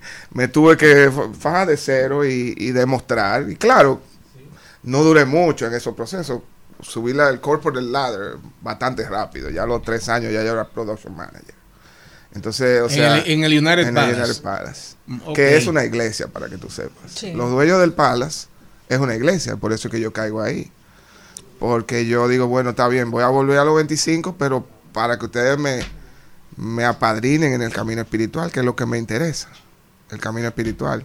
Y ellos, eh, eh, fui parte de esa iglesia por mucho tiempo, yo llevé la palabra en esa iglesia, éramos cuatro. Yo, ¿Tú eras una vez- pastor? una vez al mes yo era que traía el sermón de los domingos, una vez al mes. Y me ordenaron en esa iglesia, pero después ellos me, me, fueron sponsor para que yo fuera al seminario. Yo fui al seminario dos años. Y me ordené en un seminario de Nueva York que se llama One Spirit. Ahí. Entonces, ¿cómo entras en el tema de dominicanos por el mundo, digamos, en el mismo esquema del, del, del, del segmento? Pues, pues con la pandemia, E- Era, eras ingeniero de sonido, product manager, todo, pero entonces, ¿cómo cruzas yo estoy ya, ya a yo- la producción de audiovisual? Sí, no, ya yo estoy en. Yo lo empecé aquí porque gané un, un concurso para Infotep. Ok. donde se me ocurrió una idea con el primo mío Oscar, no sé si te acuerdas de Oscar López, eh, publicista, que en paz descanse, por mucho tiempo hicimos muchas campañas juntos, se nos ocurrió la idea completa y concursamos. Entonces nos ganamos el concurso, hicimos ocho comerciales, de los cuales yo produje el video de como dos o tres de ellos. Eh, y nos asociamos con una publicitaria, hicimos eso y por ahí empecé yo a hacer video. Entonces cuando llegué allá en la iglesia, lo que me tocó fue producir los videos de la iglesia. Entonces, como que Dios me fue encaminando por ahí. Entonces, cuando yo vi que ya yo tenía 10 años haciendo video y no música, digo, bueno, nadie pues me lo va a creer. que yo después de 30 años de, de- de productor musical y que, que ahora soy cineasta, ¿no? Y entonces por eso me fui a la universidad. Y estudié eso para tener validez, porque es lo que estoy haciendo. ¿De dónde surge la idea? Eh, después de un año solo ya con mi productor haciendo comerciales, haciendo cosas. Picando, picando, picando. Y- y- y- rentándome. Yo le digo rentándome. Alquilando. Alquilándome. Y Yo quería- yéndote bien. Yo quería hacer algo para mí. Algo, Ok. Y después de mucho, tengo muchas ideas, señor Mariotti. Yo soy como usted así, con mucha creatividad. Tengo una idea para hacer un documental de mi papá que quiero hacer. Ok. Eso va pronto. Tengo un programa para, se llama El Regalo de un Sueño. ¿El regalo? De un sueño. Juntar gentes que no se ven hace 40 años No de lo allá y de diga allá. mucho. Bueno, que es la cosa de Dios. Bueno, tengo varias Sí, ideas exacto, así. déjalo así. Entonces, eh, eh, le pedí a Dios, ¿cómo, ¿qué hago? ¿Con qué empiezo? Y Dios me dio esta idea. Eh, 100% dominicano, es un programa muy patriótico, muy de nosotros, muy or- de orgullo nacional y sobre todo que llena un espacio que no existe. O sea, la comunicación con la diáspora, usted no sabe lo que hace la diáspora. Usted no sabe ninguno. Nosotros Cuando- más o menos porque tenemos a alguien en el, en el programa que Sabe nos a mondongo esa. Exacto. Entonces, sí, pero la lucha, cuando Ah, uno no. llega, cómo luchó, una gente que se fue en Yola y hoy tiene un supermercado, es una historia digna de contar. ¿Entiendes? Entonces ahí viene mi pregunta, ¿cómo seleccionar las historias? ¿Cómo llegaron a ti? ¿Cuál fue ese? Lo bueno de ser productor musical es que todo lo que tú vas a hacer en un audiovisual tiene la parte emocional de la música, Sí. si no, no, no es, no es un audiovisual completo. Entonces tienes las dos visiones, es maravilloso. Pero ¿cómo llegan las historias a ti? ¿Cuál fue al el principio duré filtro? varios meses investigando al principio. O sea, la idea, el programa surgió en, en, en mayo del 2022 y nosotros salimos en agosto. Todos esos meses fue haciendo piloto, mandando a focus groups, haciendo eh, casting de personajes, ¿tú entiendes? O sea, yo, yo cumplí el proceso como es. No es a lo loco, de que ya me grababa una cosa a lo loco. Pero ya después de dos o tres meses haciendo el programa, ya la gente empezó a llamar. se hizo tan popular allá que a nadie está, no estaba acostumbrado a que le cuenten sus historias allá. Gente que quizá de ninguna otra forma le hubieran hecho una entrevista. Random. Random, gente de comunes, pero que tienen una historia Poderosa. chévere que contar. Entonces, ya a esta altura ya me están llamando y me nominan gente. Mira, el, el señor que está en la esquina me- me- tiene esta Ajá. historia y me hacen las historias, me graban las historias hasta por WhatsApp, me mandan eh, eh, las historias contadas por WhatsApp. Yo tengo una lista ya, más de 50 programas en lista ya. O sea que ya es cuestión ¿Y de tiempo. grabados? Grabados tengo Reitera. dos más. Dos. Yo, yo vine hace, yo grabé cuatro. Entonces yo tengo dos semanas aquí, los que han salido ya los tengo grabados, faltan dos más tengo. Ok. O sea, ya tengo que llegar a grabar otra vez. Él hace como yo cuando me voy de viaje. sí, exacto, dejo, dejé cuatro ahí. Tú te, te- te referías a ese documental que vas a hacer sobre el maestro Jorge Taveras. Y, y bueno, todo el mundo sabe que tienes unos hijos con, con Miriam Cruz. Ayer era Día de los Padres y te tocó estar aquí. Entonces me pregunto, eh, ¿qué significó para ti tener a un padre como, como don Jorge? ¿Y qué te ha enseñado eh, ser padre a su vez tener que tener tus hijos a distancia y todo lo que has vivido, cómo te ha madurado y cómo te ha modelado eh, como padre y como ese hijo que pretende enaltecer a través de un documental a su papá. El maestro tenía un corazón de niño. Poca gente yo he visto con un corazón tan bueno como el de mi papá y tan noble. Y yo creo que eso es lo que yo he sacado de él. Eso es lo que me modela. Y, porque yo creo que hace falta en el mundo gente buena que esté para.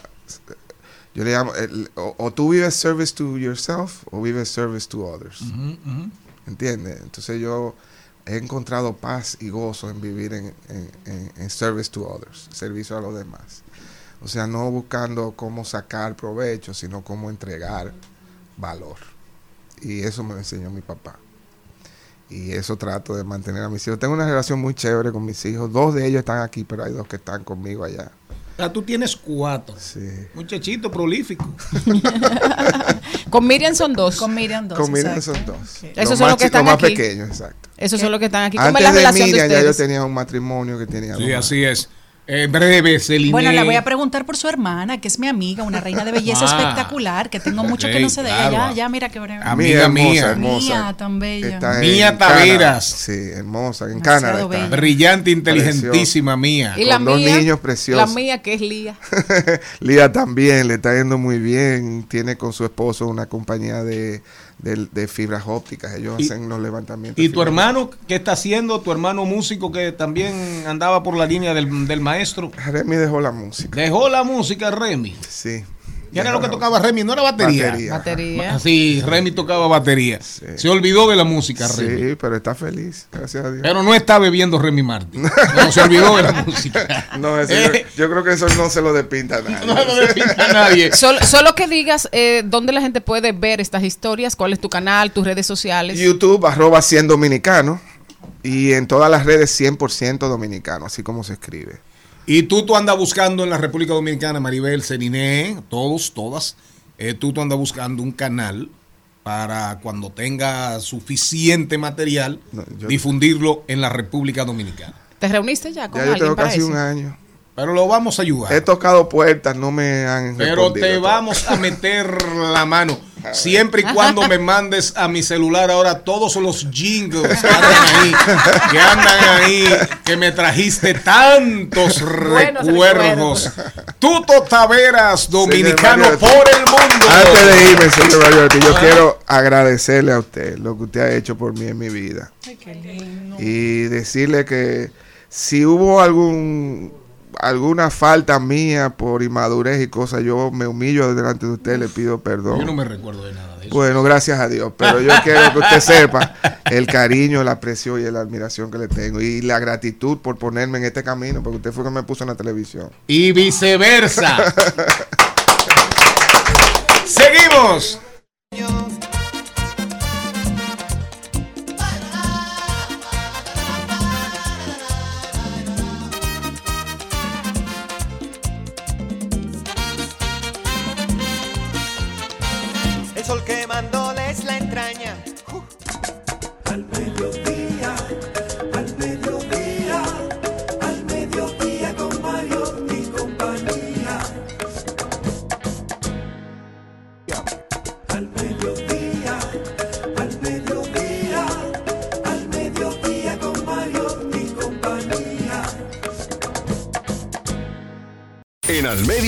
Con Mariotti y compañía, estamos doblando calles y enderezando esquinas. Y ahora, doblando calles y enderezando esquinas. Hernán Paredes está con nosotros. Hernán, ¿cómo estás? Muy buenas tardes a todos. Encantado de estar aquí como siempre todos los lunes. Alegría O siempre. casi todos los lunes, debería decir. Casi. Pero alegría siempre de recibirte, Hernán. Cuéntame qué está pasando, Hernán, en el tránsito. ¿Qué es penoso el estado de, en el cual los dominicanos estamos Sí, manejando? mira, específicamente hoy vamos a hablar de un tema que nos preocupa a todos del tránsito. Mientras el mundo se mueve hacia la movilidad inteligente, ¿verdad? La movilidad que integra los procesos de, de desplazamiento y utiliza la tecno- tecnología para hacerla más eficiente, segura y sostenible.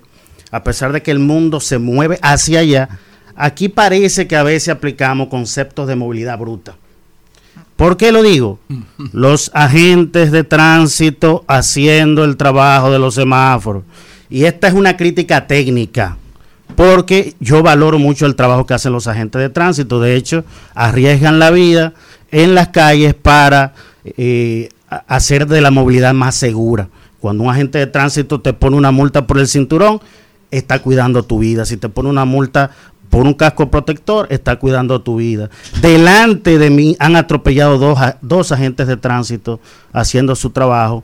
eh, eh, fueron atropellados por desaprensivo. Así que respeto mucho el trabajo que hacen los agentes. Ahora, esta crítica es técnica. No es posible que en el siglo XXI, recuerden, el primer semáforo se, se creó en el siglo XIX y era operado manualmente, pero en el siglo XXI utilizamos tecnología para programar esos semáforos, semáforos, perdón, y aunque yo sé que la mayoría de semáforos en el Distrito Nacional y Santo Domingo se programan de manera manual, es decir, una consola ya donde está el, el semáforo, no se puede hacer de manera automática a través de un centro de control. No sé eh, si es que ahora mismo hay poco personal técnico o se le ha ido el personal técnico al Intran, pero lo cierto es, es que cada mañana vemos en avenidas tan importantes como la 27 de febrero o como la Máximo Gómez que todos los semáforos están siendo sustituidos por agentes de tránsito. Miren, yo utilizo mucho la aplicación Waze para desplazarme porque me, me ahorra tiempo y dinero en combustible.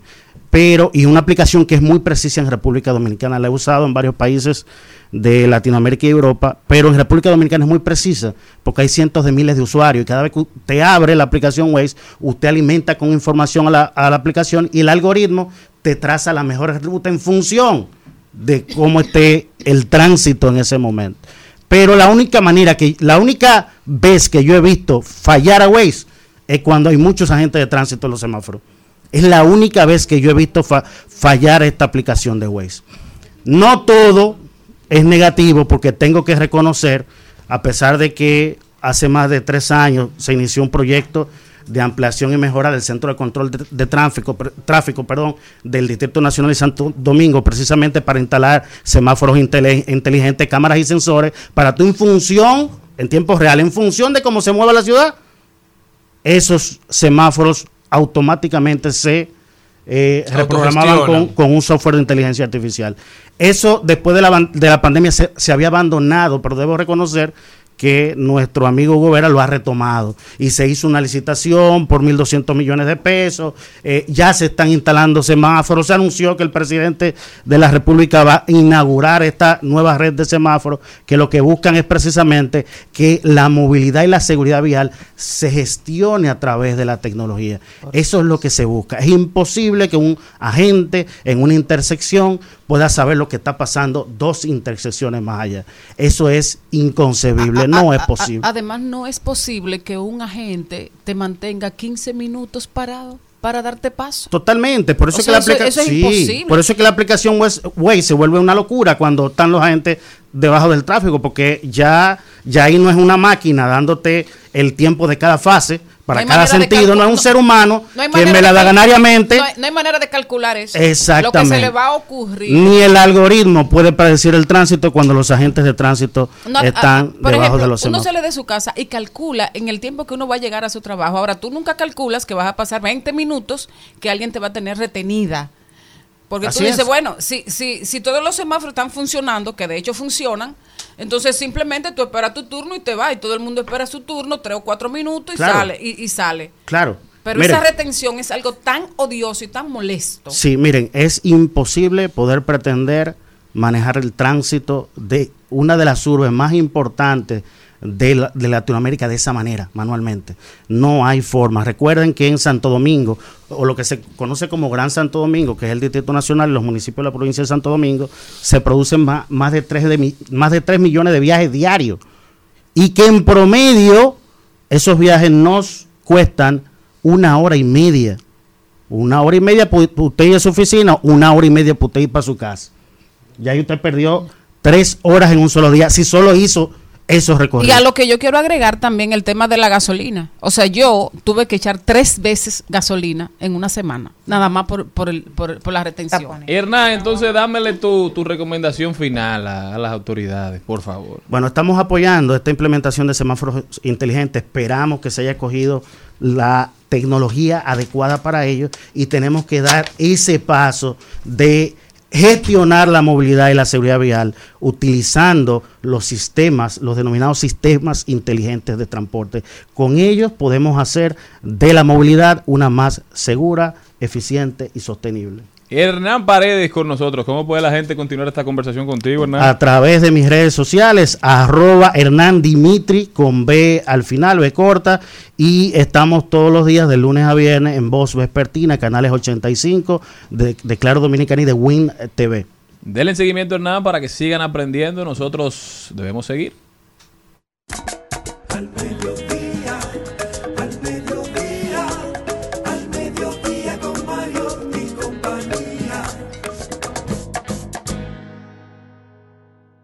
Presentamos 2020. 2020. Salud y bienestar. En Al Mediodía. Con Mariotti y compañía.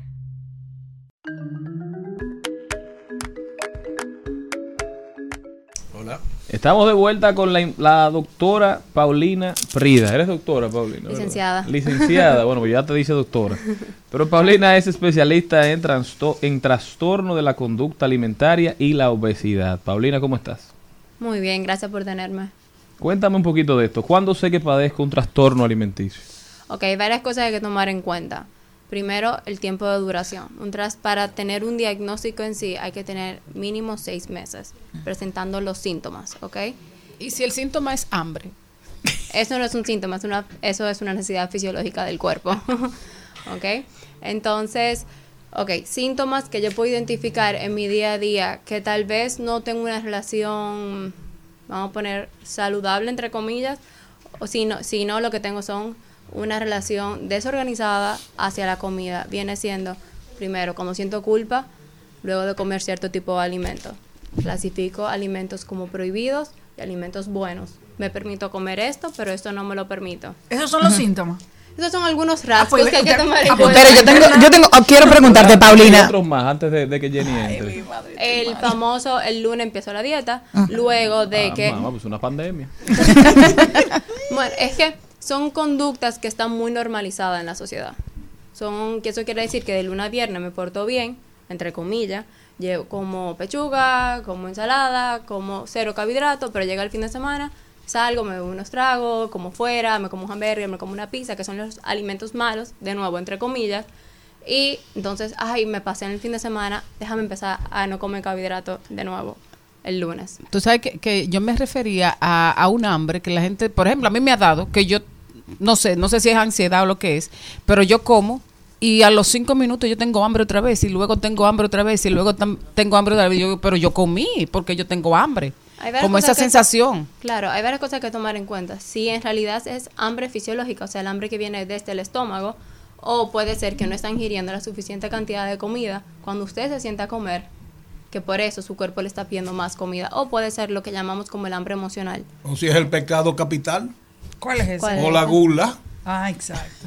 Yo quiero saber algo. En el caso, yo tengo alimentos como tú dices de eso de, de los, yo no compro Nutella, yo no compro, no suelo tener mantequilla de maní. Compré una, tenía como cuatro meses y la encontré y dije, ok, ven, vamos a hablar contigo. Pero son de las cosas que yo sé que no voy a terminar hasta que se acabe. Entonces, no la consumo. Simplemente, ya. Entonces, ¿se puede eso considerar trastorno? terminar hasta que se acabe. Claro. O sea, no, no vas a terminar hasta que el pote de Nutella. Sí, me encanta. O sea, tú sabes que oh, voy a darle Nutella y en la tarde voy a buscar, ay, déjame hornear un pan para ponerle Nutella. o en la- Entonces, todo eso es para poner, ya tú sabes que me encanta, pues trato de, ok, no te voy a comprar. Ni paso por ese pasillo. O sea, no es, eso no es un trastorno en sí. Eso puede ser una conducta desorganizada hacia esos tipos de alimentos. Exacto. Pero al final, ¿cuál es que el trastorno? Cuando uno siente lo que tú decías ahorita, que no voy a com- no puedo comer esto. No, ok. Trastorno de conducta alimentaria, versión corta, TCA, son es una enfermedad, ¿ok? Bulimia y anorexia. Bulimia, anorexia, trastorno por atracón, que es el más, el más común. ¿Cuál? Trastorno por atracón. Es yo comer una gran cantidad de comida en un lapsus de tiempo corto, pero sintiendo que yo no puedo parar. Y luego me siento extremadamente lleno, siento vergüenza, siento culpa, ¿ok?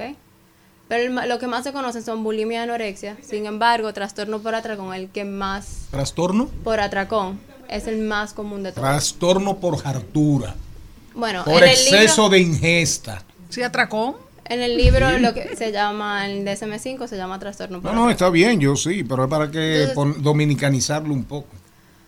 Vamos a llamarlo como Científicamente. como ya, científicamente para que así también las personas conozcan el nombre a nivel científico y Ok. si, si se sienten relacionados, pues Una, una pregunta, eh, señorita. Yo sé que usted tiene desórdenes muy serios. Ah, Muchos. Una, eh, la, cada día es más frecuente con el tema de la nutrición. Cada día, ¿eh? Todos los días salen cosas nuevas. eso es correcto. Pero una, en- a, a- a un nivel de bombardeo de información que ya a mí hasta me preocupa. Un día te dicen, porque hacen miles de estudios, como tantas universidades y centros de investigación y desarrollo hay en el mundo. Entonces ya uno no sabe ni a qué atenerse. tú.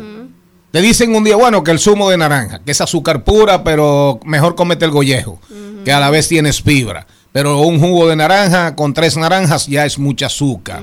Un día alimentos que antes eran eh, la panacea, que, que salvaban vidas, un consumo más o menos moderado, de repente te dicen esa vaina hace más daño que el carajo. Entonces uno tampoco, uno a veces no sabe a qué atenerse. tú. ¿Qué pasa? ¿Cuál es la verdad? ¿Cuál es la mentira? ¿Cuál es la semi-mentira y cuál es la semi-verdad? Bueno, está un poco complicada porque no le puedo decir esto es cierto y esto es mentira. Pero si a mí me funciona, para mí, me- o sea, es correcto. Por ejemplo, el tomate. ¿Qué, qué pasó Eh, con Por ejemplo, el tomate, el tomate es rojo. Ajá. Espectacular. Eso no lo he escuchado lo del tomate. El ajo. No, no, el ajo. Ajá. Te estoy hablando de superalimentos. Sí. El tomate, El ajo, la cebolla, el aguacate, que el jengibre, que la cúrcuma. Ah. Pero al final, nada es tan bueno como para ser enteramente bueno. ¿Verdad? Entonces, algo debe tener el tomate en exceso, por ejemplo. ¿Qué te genera? eh, A ver, también la famosa frase que dice todo en exceso hace daño. claro. Si yo consumo tomate en mi día a día, no tiene ningún problema.